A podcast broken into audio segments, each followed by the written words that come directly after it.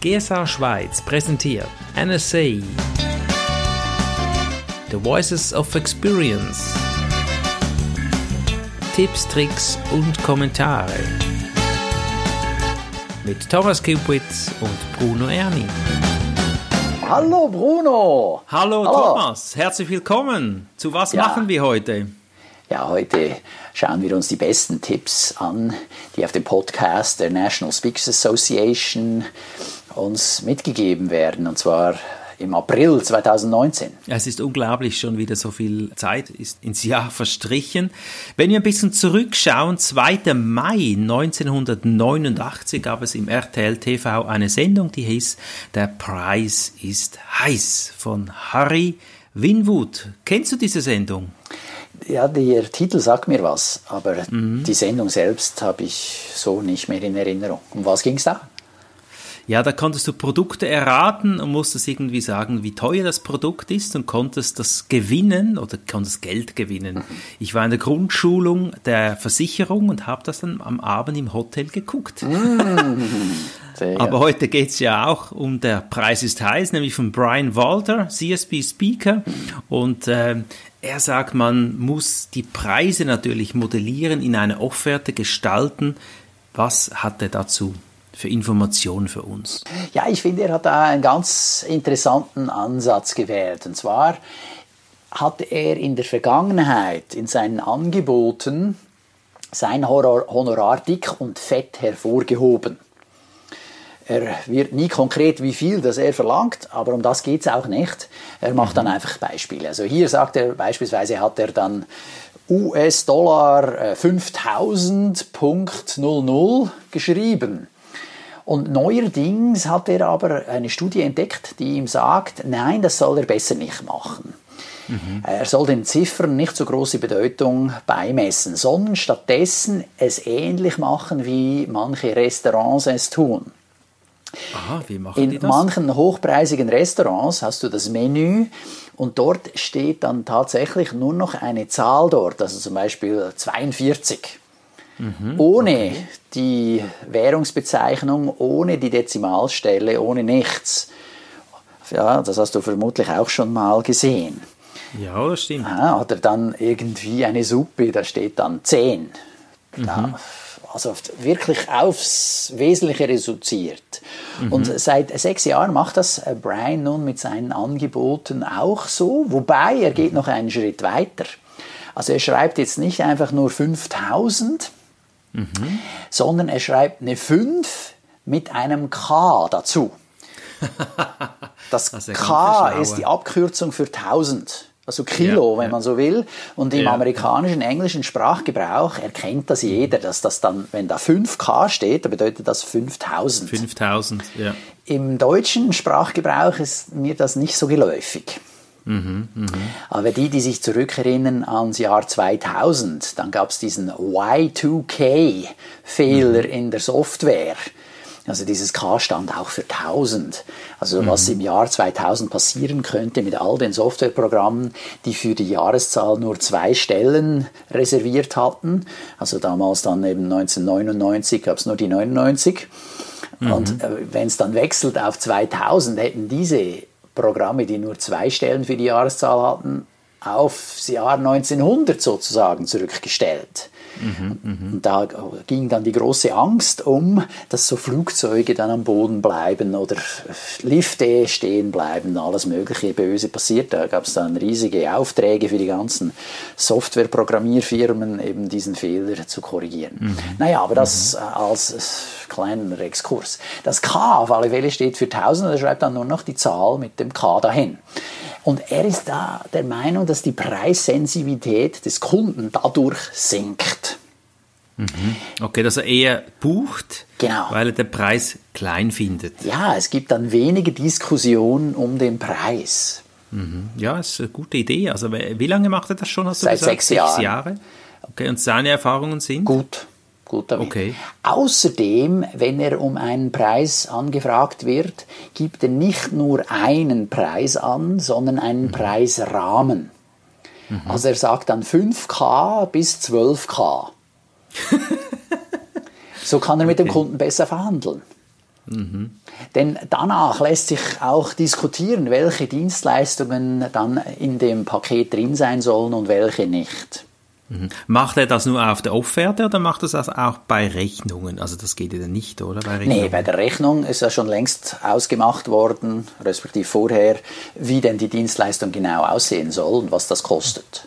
Mhm, genau. Nee, aber auf der Offerte hat er dann einen Range, eben diesen Preisrahmen. Und mhm. so garantiert er sich, dass er das Minimum, das er für den Auftrag will, mindestens erreicht. Cool. Also er schreibt okay. 5K bis 12K und die 5K kriegt er mit Sicherheit. Ja, genau. So das ist die Idee dahinter. Sich. Ja, okay. Und, du setzt dem Kunden einen Range, wo er auswählen kann. Genau. Und wenn er das unterste wählt, hast du das doch toll, ja, super. Ja. Also wenn der Kunde versucht, den Preis zu drücken, musst du die Gegenfrage stellen, aha, also welche der Dienstleistungen möchten Sie denn weglassen? Auf was möchten Sie verzichten, genau. Genau. Ja. Mhm. Und das ist ja auch, was wir in unseren Offerten machen, wenn wir drei Pakete anbieten, also das, das kleine Paket, das mittlere Paket und das große Paket. Genau. Und ich habe auch die ja. Erfahrung gemacht. Also du, dann bucht er halt das kleine Paket, das machen meine Kunden dann öfter, aber es mhm. gibt keine Diskussion über den Preis. Ja. Es ist richtig. wunderbar. Also, ja, das ist eine gute Variante. Also das äh, funktioniert echt gut. Ja. Und ja. Äh, was Brian dann macht, ist, okay, die sagen, ja gut, dann verzichten wir halt auf das oder jenes. Und damit er noch besser dasteht und, es, und ihn diese Dienstleistung, auf die der Kunde verzichten will, solange die ihn nicht viel kostet, gibt er mhm. sie oft als Zugabe gratis hinzu. Dazu ab, ja. Und der Kunde ist natürlich immer hoch erfreut und sieht mhm. den zusätzlichen Nutzen. Mhm. Ja, und auf der Rechnung führt Brian dann diese Gratisdienstleistung auf mit der Beschreibung Dienstleistung so und so, also was immer das dann ist. Von mir sind das dann mhm. Bücher oder mhm. Podcast oder was auch immer er da dazu gibt. Mhm. Und dort in der Beschreibung auf der Rechnung steht dann verhandelt mit und dann Hans Muster, sage ich jetzt, also mhm. so wie auch immer dann diese Person heißt, mit dem er verhandelt hat. Mhm. Null Franken. Mhm. Das finde ich auch eine ganz heiße Idee, weil wenn der Chef das Ding abzeichnet, sieht er, mhm. wer das verhandelt hat. Mhm. Also der, der Mann oder die Frau sieht dann auch gut aus vor seinem Chef, oder? Ja, genau. Und sagt, wow, du hast alles gegeben, da steht sogar verhandelt und erst noch null. Ja. Also ist gut gemacht. Also Brian gibt da einen deutlichen Mehrwert und lässt den Käufer gut aussehen. Ja, genau. Mhm. Toll, toll, sehr schön.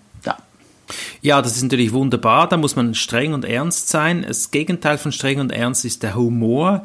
Kay Francis, ja, Speakerin, ist der Meinung, es braucht Humor. Müssen denn die Zuschauer jetzt gemäß ihr vom Stuhl fallen und sich auf die Schenkel klopfen? Ist das dann nur gut oder was umschreibt sie mit dem Thema Humor? Sie sagt, nein, man muss nicht gleich vom Stuhl fallen. Aber unterhaltend muss es allemal sein. Mhm. Es muss irgendwo das Interesse des Publikums wecken. Also alles andere als langweilig, das habe ich auch als höchstes Gebot der Rhetorik immer wieder auf den Lippen du darfst nicht langweilen. Und wie mache ich das? Ja, irgendwie muss es unterhalten sein.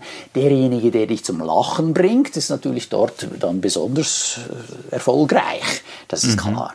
Jetzt, sie empfiehlt, die Augen offen zu halten für unterhaltende und lustige Situationen. Jetzt gibt es Personen, die werden das einfacher entdecken, was lustig ist im Alltag. Und dann gibt es solche, die sind ziemlich ja, wenig empfänglich für solche Sachen.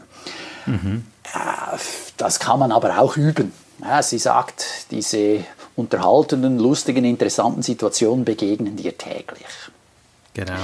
Und dann auch insbesondere während Präsentation kommen immer wieder Bemerkungen aus dem Publikum, die du in der Zukunft immer wieder benutzen kannst. Mhm. Also mhm. selber musst du gar nicht groß fantasiereich sein, sondern du hörst einfach zu, was andere sagen. Wenn einer so eine Bemerkung fallen lässt, das ganze Publikum tobt vor Lachen, mhm. ja, dann ist das eine gute Bemerkung, die du dann beim übernächsten Auftritt selber bringen kannst. Unbedingt einbauen musst, ja. Genau. Also von daher ist das äh, natürlich eine gute Sache. Jetzt, äh, Kay setzt dann auch immer mal wieder PowerPoint ein, um Bilder zu mhm. zeigen, die lustige Situationen darstellen. Mhm, also ein Schmunzler, schon so mal via Bild, ja? Ja, genau. Und ein Tipp von ihr ist, kümmere dich nicht übertrieben viel darum, was andere Leute denken. Mhm. ja, da hat sie recht, gell? Weil es gibt immer solche, die dir in die Suppe spucken. Ja, genau, wissen wir beide. Und in der Mehrheit äh, oder in den meisten Fällen sind das ganz wenige, aber von denen ja. lässt man sich doch auch noch ganz stark beeinflussen. Mhm. Da muss man sagen, ja, ja, man möchte es halt gut machen. Ja, oder man möchte es allen recht machen, so. Mhm. Und dass mhm. sie sagt, hey, weißt du was, das, das geht erstens nicht und zweitens, hey, pff, dann nimmst du den ganzen Spaß raus und das ist echt auch schade. Ja. Ja, und es gibt ja die verschiedenen Rhetoriktypen, denke ich ja auch, die du ja auch wahrscheinlich lernst. Die spontanen Typen, wo intuitiv aufs Publikum eingehen können und so den Humor rauskitzeln, das ist super. Und da gibt es die punktuierten, also die pointierten Sätze, die man auswendig lernen sollte, um eben das Publikum zu aktivieren. Das finde ich ganz wichtig. Und schlussendlich wissen wir aus zig Erfahrungen, es bleibt das Erlebnis des Humors und oft leider nicht der genaue Inhalt des Referates. Aber das Erlebnis zählt und das ist wichtig, dass wir lachen. Ja. Bist du, bist du auch der Meinung, Thomas? Ja, also es muss beides stimmen. Ja, das höchste Gefühl ist, wenn sowohl der Inhalt gut ist, wie auch die Art und Weise, wie du es rüberbringst. Ich glaube, der Inhalt wird erwartet, oder? Also ja. Das, ja, ja, da muss schon was sein. Und dann, wenn du insbesondere naturwissenschaftlich gebildete Leute im Publikum hast, die wollen viel Inhalt. Mhm. Und äh, ja, da ist dann nicht gut genug, wenn du einfach eine gute Vortragsweise hast. Da musst du schon auch inhaltlich was bieten. Unbedingt, ja. Äh, ich sage immer, das Beste ist, wenn du beides machst. Gut, guten Inhalt bietest und das auch so rüberbringst, dass das Publikum es einfach annehmen und mitnehmen kann. Ja, sehr schön. Gut, Joel Block ist der nächste Speaker, den hatten wir nun schon öfters. Er hat ein Thema in diesen NSA-Podcasts, nämlich Geld spielt eine Rolle. Was ist diesmal sein Tipp? Ja, er sagt, entscheidend ist, dass du als Dienstleister ein Problem des Kunden löst. Wenn du das tust, ja, dann wird er dich engagieren, weil der Kunde will einen Nutzen. Mhm. Und sobald er einen Nutzen hat, wirst du Aufträge kriegen. Mhm. So einfach genau. läuft's. Ja, Nutzen anders umschrieben, was habe ich davon? Ja, genau. das ist wirklich, was habe ich davon, wenn ich das Produkt erwerbe, kaufe, dich buche und so weiter. Umso mehr muss ich selber eben auch darauf achten, dass der potenzielle Kunde versteht, was sein Nutzen ist. Manchmal mhm. sieht er den ja gar nicht. Richtig dann ja. muss ich ihm das dann entsprechend präsentieren, damit er es versteht. Genau. Und schon habe ich wieder ja. mehr Geld verdient. Und so spielt dann eben Geld eine Rolle. Alan Burke beherrschen sie eine Nische. Er hat fünf Einkommensströme. Da nehme ich mal Wunder, was sind das für Ströme, die er da hat? Und warum soll ich eine Nische beherrschen? Das ist natürlich jetzt ganz wichtig für die, die noch nicht dort sind. Wir beide, habe ich das Gefühl, sind schon in der Nische angekommen. Bin ich ganz gespannt auf diesen Beitrag, Thomas. Ja, er hat den Einkommensstrom Speaker, dann hat er Verkaufstrainings, er macht Gruppenverkaufstrainings, so mhm. ähnlich wie eine Mastermind-Gruppe, bei der man zusammensitzt und dann Fragen in die Runde wirft und von verschiedenen, dann eben von der Gruppe, von verschiedenen Personen dann Antworten kriegt oder Ideen mitkriegt. Er verkauft mhm. Produkte und fünftens, er ist noch bei einem Arbeitgeber angestellt. Oh, wow. Mhm. Also ich denke, das ist auch eine gute Idee, dass man schon mal ein Grundeinkommen hat, wenn man irgendwo mhm. angestellt ist, halt dann nicht, auch mhm. nicht zu 100 Prozent, sonst bleibt einem ja kaum viel Zeit, um noch was anderes zu tun. Aber sicher mal eine Idee, um hier zu starten, damit man mhm. nicht gleich am Hungertuch nagen muss. Darf ich dich fragen, er erwähnt die Produkte. Was hat denn er für Produkte zum Beispiel jetzt? Er hat in diesem Podcast vier Bücher erwähnt. Mhm. Die sind sowohl auf Englisch wie auch auf Spanisch. Er hat dann diese Bücher aber nicht nur in gedruckter Form, sondern eben auch als Audiobücher aufgenommen mhm. ah. und, und, verkauft die über Audible, Audible. Mhm. Ja, das ja. ist ein Anbieter, bei dem man solche Bücher dann verkaufen kann, eine Plattform. Und Das macht er bei Audible nicht so sehr, um Geld zu verdienen, weil für den Autor, auch übrigens, wenn man mit einem Buch zu einem Verlag geht, verdient man nicht viel Geld. Aber es geht um seine Reichweite zu erhöhen.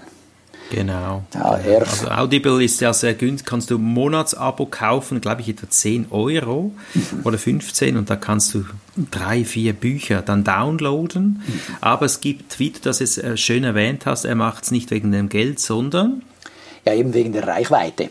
Genau. Er kann so bekannt werden und irgendwo wird der eine oder andere Kunde zuhören oder potenzielle Kunde und ihn dann für ein, eines seiner Seminare oder Trainings buchen oder eben als Speaker. Ein Seminar und es hat sich schon gelohnt, oder? Also ganz klar. So in dem Stil, genau. Er sagt dann auch gerade schon, er verdient nur 1,50 Dollar pro Buch. Ah, okay. Ja, also ich meine, da muss man also richtig viele dann verkaufen, mhm. bevor das da wirklich ein bisschen Geld reinkommt. Aber wie gesagt, mhm. äh, das hilft ihm dann an weitere Aufträge zu kommen. Mhm. Also pro Buch verdient er 1,50 Dollar. Das ist nicht wahnsinnig viel. Das ist übrigens mit einem gedruckten Buch in einem Verlag ähnlich. Mhm, mh. Dann sagt er aber, witzigerweise sind ja noch nicht so viele Leute bei Audible dabei. Mhm. Jetzt seine Kunden nimmt er dann her und empfiehlt ihnen ein Abonnement bei Audible abzuschließen. Ja. Und dafür okay. kriegt er dann eine Provision. Dass das die da bei Audible eben sich einschreiben und abonnieren, dafür kriegt das, er 50 Dollar. Das wusste ich gar nicht, dass das möglich ist. Ja, also das ist witzig, also wenn er was, äh, wenn er 30 Bücher verkauft, dann braucht er 30 Kunden. Wenn er hier einen findet, der ein Abo bei Audible eröffnet, dann hat er bereits äh, so viel verdient wie mit 30 anderen, die das Buch kaufen. Mhm, mh. Und er sagt, ja, jetzt im Moment geht es noch gut, weil eben noch nicht so viele bei Audible dabei sind. toll, toll. Wie akquiriert denn er neue Aufträge sonst noch? Ja, das finde ich ganz, ganz spannend. wer einen Stift hat und einen Block, der mhm. soll mitschreiben. Okay, man kann das Ganze auch nachlesen. Du hast es auf äh, Das stimmt, Transkript. ja. Ich habe ein Transkript, das ich jeweils auch auf die Website stelle. Also da kann man sich auch mhm. runterladen. Für die, alle, die, die jetzt im Auto unterwegs sind und sich das anhören, nicht mitschreiben mhm. können. Aber also das finde ich, find ich ganz witzig, wie er das macht. Und zwar geht es hier um eine Sequenz, wie er den Kunden angeht, damit er dann bucht. Mhm. Als erstes, was macht er? Er nimmt einen gepolsterten orangen Briefumschlag, das Orange ist passend zu seinem Branding und okay. steckt dort ein Werbegeschenk rein. Zum Beispiel hat er einen USB-Stick mit seinem Logo mhm. und verschickt das an ausgewählte potenzielle Kunden. Mhm. Also nicht einfach an alle, sondern an bestimmte Kunden, bei denen er das Gefühl hat, da könnte das ja, einschlagen. Mhm. Er legt dann außerdem eine Postkarte in diesen Briefumschlag, auf dem fünf mhm. Testimonials draufstehen. Mhm. Und diese Testimonials sind natürlich positiv über ihn ja, mhm. geschrieben. Und dann als letztes schreibt er dann so, wenn auch Sie solche Resultate wollen, wie was jetzt eben diese Leute in den Testimonials gesagt haben, mhm. rufen Sie Alan an. Also rufen Sie mich an. Ja, genau. Jetzt, er gibt relativ viel aus dafür. Ja, pro Umschlag gibt er dann äh, etwa 12 Dollar aus. Hm. Wenn er aber natürlich hm. einen Auftrag reinkriegt, dann hat sich das gelohnt. Ja. Jetzt verschickt er nicht nur diesen geposteten Briefumschlag, sondern als zweiten Schritt schreibt er am darauffolgenden Tag diesen Kunden eine E-Mail. Mhm. Da drin steht dann so ähnlich, halte die Augen offen nach einem orangen Umschlag. Er ist mhm. mit der Post unterwegs, viel Vergnügen. Okay, Sensibilisierung, wow. Ja, der macht sie neugierig. Mhm. Ja, und der eine oder andere schreibt dann zurück und sagt, oh cool, ja, ich freue mich schon. Also die, die, die mhm. steigen mhm. darauf ein, auf dieses Spiel, wenn man so will. Mhm. Und dann äh, von vielen hört er auch nichts, aber das macht er in dem ersten Moment ja noch nichts. Auf alle Fälle, dann schreibt er eine dritte E-Mail nach ein paar Tagen und fragt, hast du den großen orangen Briefumschlag erhalten? Und schreibt dann dazu, der erste Schritt zu mehr Verkäufen ist, dass man dich wahrnimmt. Deshalb habe ich dir einen großen orangen Briefumschlag geschickt. Mhm. Jetzt, da ich deine Aufmerksamkeit habe, würde es Sinn machen, wenn ich deine Verkäufer trainieren würde? okay, das ja? ist ein schlauer Fuchs, ja. Ja, mhm. genau. Und dann, viertens, also vierter Schritt. Falls keine Antwort kam auf das E-Mail oder überhaupt von, äh, auf eines der vorherigen mhm. Kontaktanfragen, falls dann immer noch nichts kommt, schickt er zwei Tage später ein weiteres E-Mail. Dort schreibt er, erinnerst du dich, dass du einen großen orangen Briefumschlag erhalten hast? Und ergänze dann das Ganze mit einem weiteren Testimonial, in dem mhm. du gelobt mhm. wirst, wie gut deine Trainings oder eben deine Reden sind. Mhm. Fünfter Schritt, falls immer noch keine Antwort kommt, schreibst du wieder eine E-Mail, in der dann steht, wie hartnäckig sind Ihre Verkäufer? Wir haben Mystery Shopping mit Unternehmen. Wir haben beim Mystery Shopping mit Unternehmen genau wie Ihrem, also ähnlich wie Ihr Unternehmen, gemacht und herausgefunden, dass die meisten Unternehmen schon nach einem oder zwei Versuchen aufgeben. Mhm. Ergänze das wieder mit einem guten Testimonial mhm. und schreibt dann dazu, dass eben die Erfolgreichen hören nicht schon nach einem, zwei Versuchen auf, sondern mhm. bleiben mhm. dran. Genau. Wäre das, das was für Sie? Ja. Genau. Und dann hat er also fünfmal hier den Kunden angegangen und ich finde das ganz witzig, dass er eben das kombiniert. Dieses mhm. Anschreiben per herkömmlicher Post und per E-Mail. Mhm. Und du pflanzt dem Kunden auch ein Bild ins Unterbewusstsein, nämlich das orange Gouvert. Du sprichst gar nicht um das Kaufen, Verkaufen, sondern nur vom orange Gouvert. Mhm. Das finde ich cool. Ja. Wow. Also das finde ich eine ganz schöne Sequenz, um mhm. zu versuchen, den Kunden zu gewinnen. Genau. Schön. Danke fürs Teilen. Danke fürs Übersetzen. Ganz toll gewählt. Ganz toll gemacht. Wünsche ich jetzt viel Umsetzungskraft für die, die das gehört haben. Und äh, es muss nicht ein oranges Kuvert sein, gell? Das ist Branding. Ja, seine Marke ist eben orange. Was wäre deine Farbe, Thomas? Blau. Blau, das kommt wie aus der Kanone. Toll. Ja. Phil Gerbischek das ist ein toller Name. Wir haben es im Vorfeld schon gesprochen. Da geht es um Gewinn mit LinkedIn. LinkedIn sind wir, denke ich, alle präsent oder viele von uns sind dort präsent. Mhm. Kann man LinkedIn professionell einsetzen? Sollte man das? Was sagt Phil dazu? Ja, Phil ist viel mit LinkedIn unterwegs und empfiehlt das wärmstens. Und wir haben auch schon in anderen äh, Beiträgen, in anderen Monaten von ihm gehört. Und hier zeigt er nochmal eine zusätzliche Möglichkeit, wie man LinkedIn einsetzen kann. Mhm. Also angefangen natürlich bei einem guten Profil. Also man muss sein Profil überarbeiten oder mal wieder anschauen, passt das? Und die, mhm. die ein gutes Profil haben, machen natürlich dort dann auch einen viel besseren Eindruck. Also beispielsweise hilft es, ein aktuelles Foto oben zu haben und nicht eines von vor 20 Jahren. Mhm, also ich muss ein Foto oben haben, auf dem ich halt so aussehe wie heute, sprich mit wenig Haaren. Ja? Mhm. Äh, also nicht mit, äh, was hattest du, Chryseli? Ja, ich hatte Krausen. Lockenkopf, ja, ja. Locken? ja, ja. Unglaublich, wenn man die so sieht. Hä? Ja, ja, die Locken sind äh, irgendwohin verschwunden. Die sind bei deinen Kindern jetzt. Naja, auf alle Fälle, ja, soll man dich erkennen können. Mhm. Ja. Das ist übrigens auch bei einem Date so. Also ich habe schon von Kollegen gehört, die sind dann irgendwo in einen Café reingelaufen und haben also sich rumgeschaut und gedacht, ist na, die ist noch nicht da. ja. ja, und dann so, ah, oh. okay. Naja, das Sie warten na, schon lange. Gut. Mhm. Und das, das, dasselbe ist natürlich nicht optimal. Außerdem empfiehlt er, dass man auf dem LinkedIn-Profil Testimonials reinschreibt. Mhm. Das finde ich ein guter Tipp. Das sollte ich dann nochmal prüfen, was ich da alles mhm, habe. Ich auch. Und dann gibt es unterschiedliche Zahlmodelle, Abo-Modelle auf LinkedIn. Das üblichste nennt sich Premium. Ja, das nächsthöhere Abonnent, Abonnement heißt Sales Navigator. Ja. Also wenn du mehr Geld LinkedIn überweist, dann kriegst du mehr Möglichkeiten. Mhm. Mhm. Mit Sales Navigator kann ich jeden aus anderen Netzwerken mit einem In-Mail anschreiben. Mhm. Also das sind dann direkte Kontaktmöglichkeiten auch an Personen, die nicht eins zu eins mit dir verbunden mhm, sind. Mhm. Das Ganze kostet 80 Dollar im mhm. Monat. Das klingt jetzt auch nach viel. Ja, wenn man es wirklich nutzt, kann ich mir gut vorstellen, dass sich das lohnt. Mhm.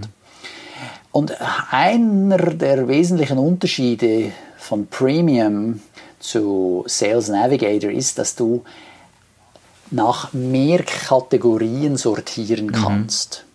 Im Premium kannst du nach acht Kategorien sortieren und bei Sales Navigator nach 40 Kategorien. Also wenn du jemanden bestimmten suchst, kannst du viel genauer auswählen, wen du dann anschreiben mhm. willst. Gibt es da eine Herangehensweise, die er empfiehlt?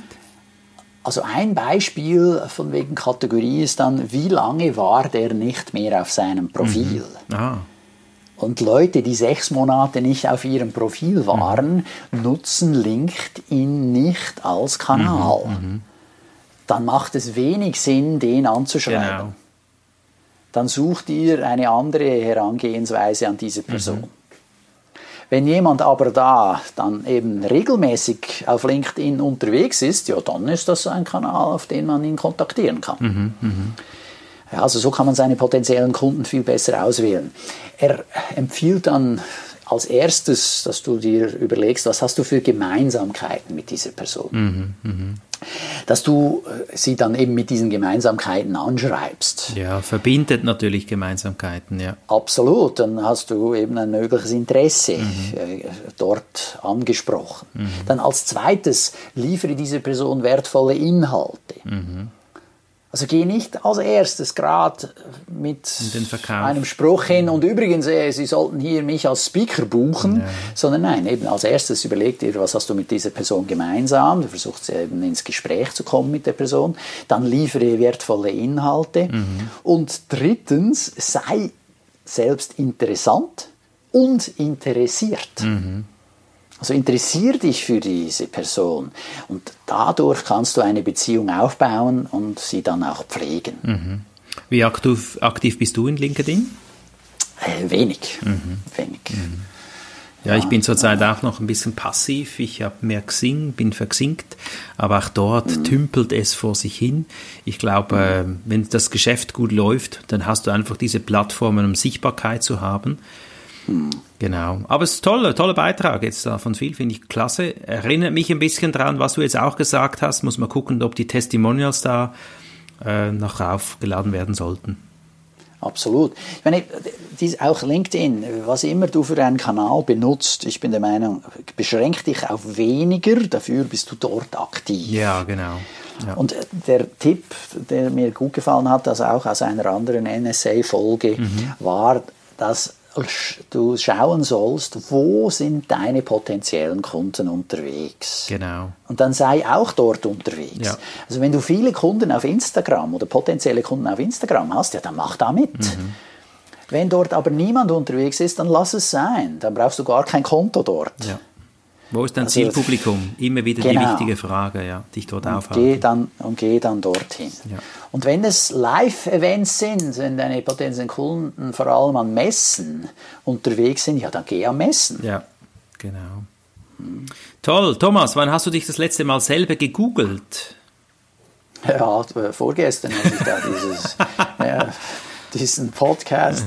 Wolltest du wissen, was findet man über mich? Ja, ja genau. Das sollte man ab und genau. zu mal tun, finde ich ganz spannend. Und das ist absolut. Und äh, jetzt gebe ich dir auch noch etwas Spannendes mit. Mhm. Und zwar in der letzten Ausgabe, die wir zusammen uns angehört haben und dann ein Interview geführt haben, ging es doch auch um eine App, die heißt VPN. Ja. NordVPN, Virtual Private Network. Ja, da anonymisierst du, glaube ich, das Internet, oder? Ja, genau. Also dann ist, fällt es dem anderen nicht ganz so einfach zu wissen, wer du bist und es fällt ihm nicht ganz so einfach, ein Profil über dich zu erstellen. Mhm. Ja, da hast du ein bisschen mehr Sicherheit, mehr Anonymität. Und ich bin mit diesem NordVPN unterwegs, mhm. kostet für drei Jahre irgendwie 100 Dollar. Also äh, ich finde, das für drei Jahre, das lohnt sich, mhm. zumal ja immer mehr auch diese ganzen Hacker versuchen, einem die Daten abzugraben. Ja. Mhm. Und damit war ich unterwegs und zwar hatte ich dann einen Server in den USA ausgewählt. Also es sah dann so aus, als käme ich aus den USA. Und dann hast du deinen Namen eingegeben. Genau. Um zu gucken, dann, was geschieht. Und, ja, genau. Und jetzt, ich geschaut, was, was, da, was da auftaucht. Mhm. Und coolerweise, also mit Thomas Skipwith kam ich gerade zu Oberst. War schön. Okay. Das war super. Ja. Nur alle anderen Einträge, da waren irgendwelche Vorfahren von mir dann drauf. also weißt du, so Sir Baronet Thomas Skipwith. Habt ihr das jetzt gehört? Sir. Sir. Ja, und so weiter, Oh, alles wow, Mögliche für Sir. Adelstitel und so. Oder? Ah, Also ja, ja, kann ich mich von schreiben schon. Ja, Sollte mich vielleicht umbenennen, Thomas von Skipwith. Ja, Sir Thomas von Skipwith. Genau. Das geht aber nur, wenn du mir von Bruno Erni sagst, gell? Ja, ist gut, ja. Bruno von Erni. Ja, so. noch besser. Gut, also Naja. der letzte Beitrag, es äh, geht nämlich genau ums Googlen. Da kann Ford Sykes etwas dazu sagen. Warum gehen wir auf dieses Thema ein? Er recycelt Beiträge, so quasi Inhalt von dir. Oder man findet auf Internetplattformen wieder gewisse Dinge. Was erzählt er genau? Ja, genau. Also der Interviewer Chuck Gallagher hat, als er angefangen hat, während sechs Monaten jeden Tag einen Blogbeitrag zu seinem Thema veröffentlicht. Ui, das ist ja viel. Viel Arbeit. Er war aber nach sechs Monaten auf Platz Nummer eins zu seinem Thema. Ja, äh, das finde ich schon nicht schlecht. Also äh, ich habe da ein paar Jahre mehr gebraucht, bis ich mal wahrgenommen wurde als jemand, der zum Thema Rhetorik was zu sagen hat.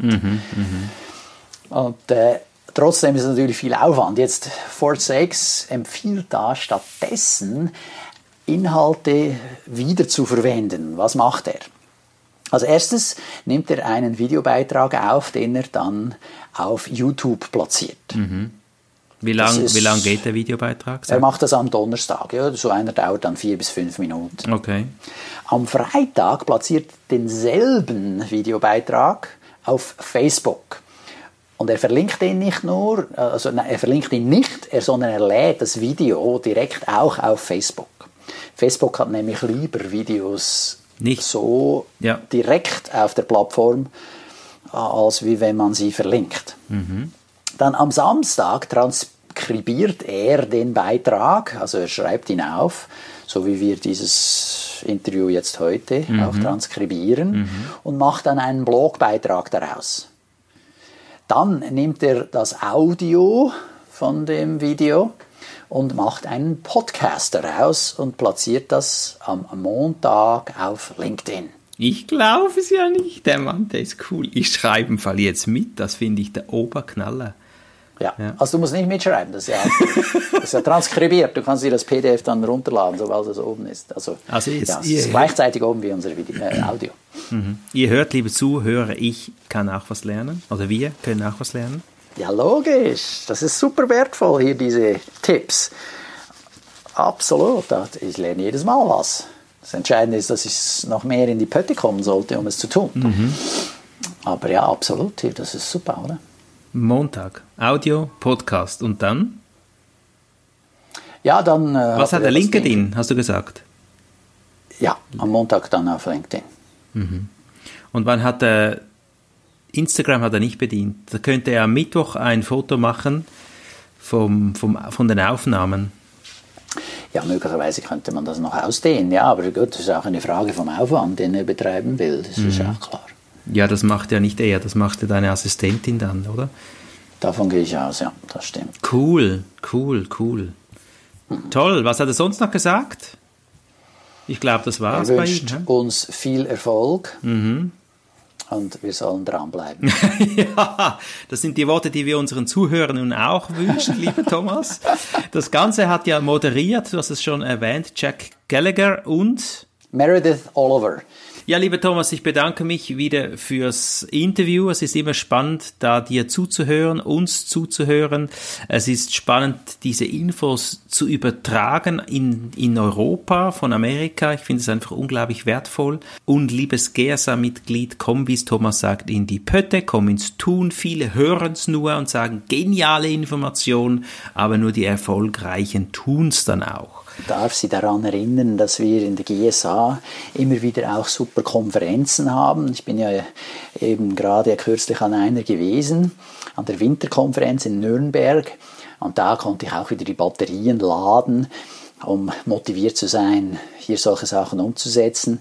Habe super Speaker gesehen, die auch ihre Inhalte zum Besten gegeben haben. Wunderbare Workshops mhm. hat es gehabt. Und, äh, Hast du ein Referat gehalten, gell? Ja, zum Thema Stegreifreden. Einen mhm. kleinen Workshop durchgeführt mit den Leuten, die waren alle begeistert. Toll. Die haben dann auch ja, fast schon wie ein Vogel mir aus der Hand gefressen und mein kleines Buch der Stegreifrede gekauft. Das hat mich natürlich auch gefreut.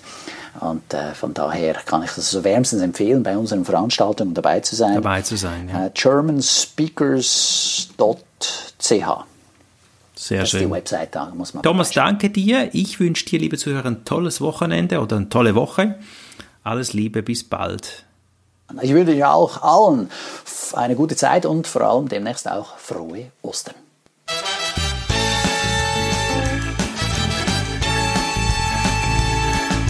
GSA Schweiz präsentierte NSA, The Voices of Experience.